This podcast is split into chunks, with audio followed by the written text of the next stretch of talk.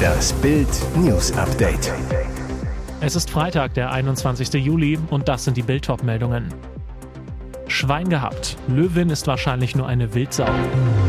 Schockaussage im Fall um den Hertha-Torwart. Trat Gersbeck zu, als sein Opfer schon bewusstlos war? Sänger holte 19 Grammys. Weltstar Tony Bennett ist tot. Schwein gehabt. Löwin ist wahrscheinlich nur eine Wildsau. Der Löwenalarm ist vorerst aufgehoben. In Kleinmachnow nahe Potsdam war in der Nacht zu Donnerstag eine vermeintliche Raubkatze gesichtet worden.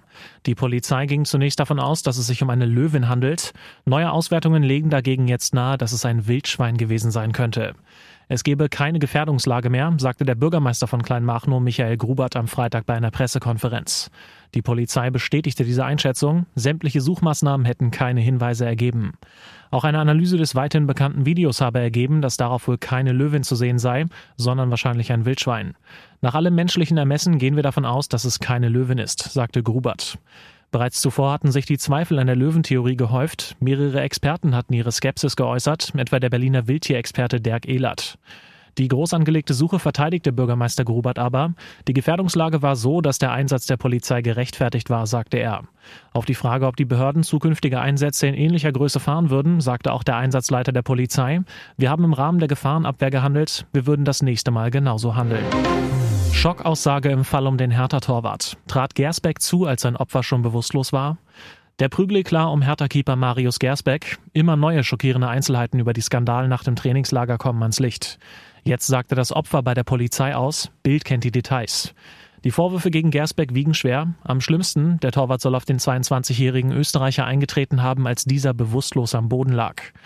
Nach Aussagen des Opfers und dessen Freundin bei der Polizei spielte sich der Vorfall wie folgt ab. Das Paar war am Samstagabend auf dem Seefest in Zell am See. In den frühen Morgenstunden gegen drei Uhr gingen beide dann nach Hause.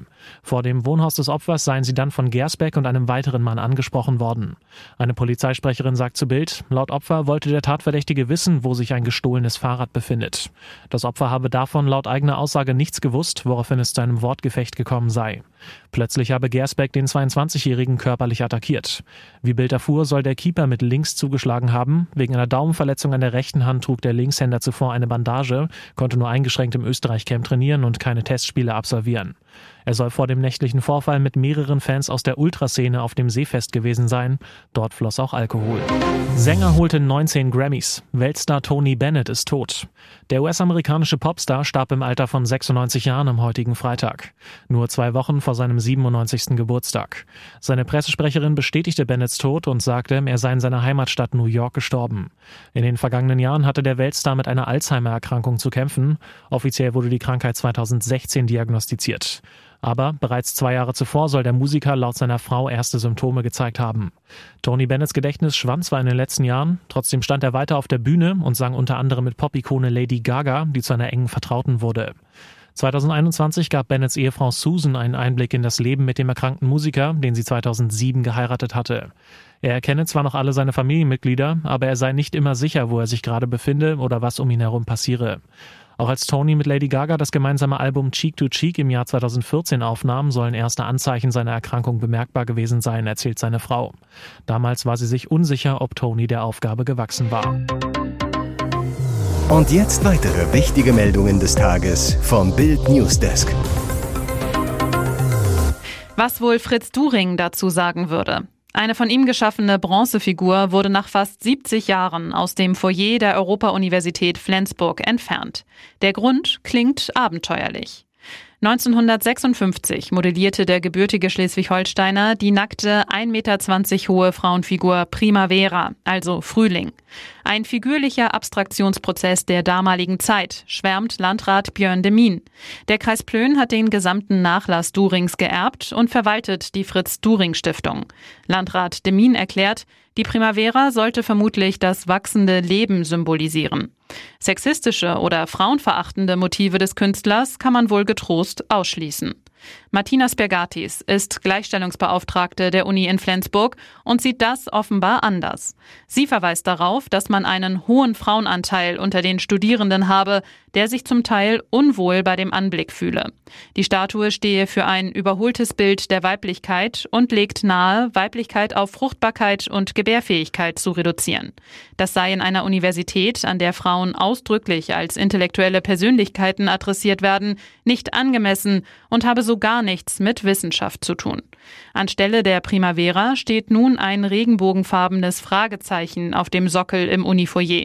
Nicht über Monate von einem renommierten Bildhauer wie Fritz During geschaffen, sondern in wenigen Minuten von einem 3D-Drucker ausgespuckt. Tut sich jetzt etwa was bei den Spurs in Sachen Harry Kane? Der FC Bayern will den Superstürmer unbedingt verpflichten, ist sich mit Kane auch einig. Problem aber, bisher blockt Tottenham alle Anfragen rigoros ab. Das große Problem für die Spurs, Kane ist nicht nur super Knipser, sondern gleichzeitig auch Kapitän, Identifikationsfigur, oft eine Art Spielmacher. Lässt der Club Kane zu Bayern ziehen, bräuchte man Ersatz. Und genau da scheint sich jetzt etwas zu tun. Laut dem englischen Independent hat Tottenham Brasilienstürmer Pedro von Flamengo Rio de Janeiro im Visier. Der glänzte im vergangenen Jahr mit 26 Toren in 35 Spielen, hat einen Marktwert von 22 Millionen Euro. Er war bei der Katar-WM auch im Brasilien-Kader. Interesse soll Tottenham auch am Dänen Rasmus Højlund von Atalanta Bergamo haben. An dem soll auch Bayern mal dran gewesen sein. Aktuell soll Manchester United die besten Karten haben. Klar ist, weder Petro noch Heulund könnten Kane ersetzen, weshalb Tottenham im Falle eines Kane-Verkaufs lieber auf mehrere neue Stars statt auf einen neuen Topstürmer setzen will. Was wiederum auch bedeuten würde, dass Bayern vermutlich noch einiges an Geduld braucht, bis Tottenham am Ende vielleicht doch noch Ja sagt. Ihr hört das Bild News Update mit weiteren Meldungen des Tages.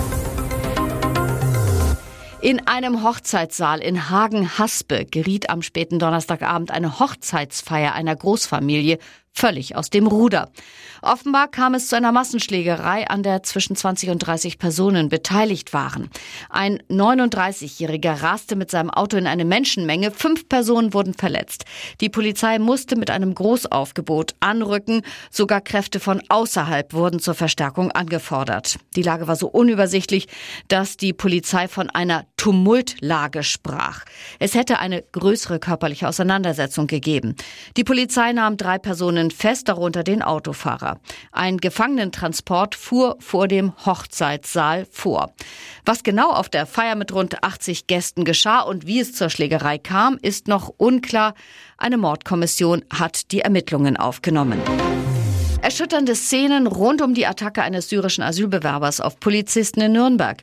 Mehrere Passanten sollen versucht haben, die Festnahme des Syrers zu behindern. Einer von ihnen brüllte in Richtung der Polizisten, ihr Wichser. Umso mehr beschäftigt der Fall jetzt die Politik. Der Nürnberger Bundestagsabgeordnete Michael Frieser von der CSU dazu, Neben der Tat an sich schockiert mich die Tatsache, dass die Polizisten bei der Festnahme von unbeteiligten Passanten angepöbelt wurden, sodass zusätzliche Einsatzkräfte anrücken mussten. Diese Respektlosigkeit gegenüber allen und allem, was eine Institution repräsentiert, ist ein Missstand, der sich so erst seit einigen Jahren entwickelt hat. Friesers Vorwurf, die schwerwiegenden Probleme mit gewaltbereiten kriminellen Flüchtlingen sind auch Ergebnis einer verfehlten Migrationspolitik. Hier ist das Bild News Update. Und das ist heute auch noch hörenswert.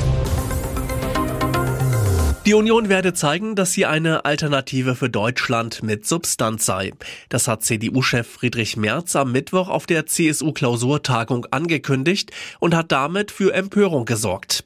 Ein zehnsekündiger Clip der März-Aussage kursierte am Donnerstagabend auf sozialen Medien, wurde vielfach geteilt und kommentiert. Bitte lieber Gott, mach, dass das ein Deepfake ist, kommentierte grünen Politiker Konstantin von Notz auf Twitter den März-Clip und schrieb in einem weiteren Tweet, wenn es sich die CDU gefallen lässt, von Friedrich Merz als AfD mit Substanz bezeichnet zu werden, weiß ich auch nicht mehr weiter. Dass die Union im Bund die breite Mitte preisgibt, um rechts draußen irgendwelche Ideen ideologischen Verrücktheiten auszufechten, ist komplett irre.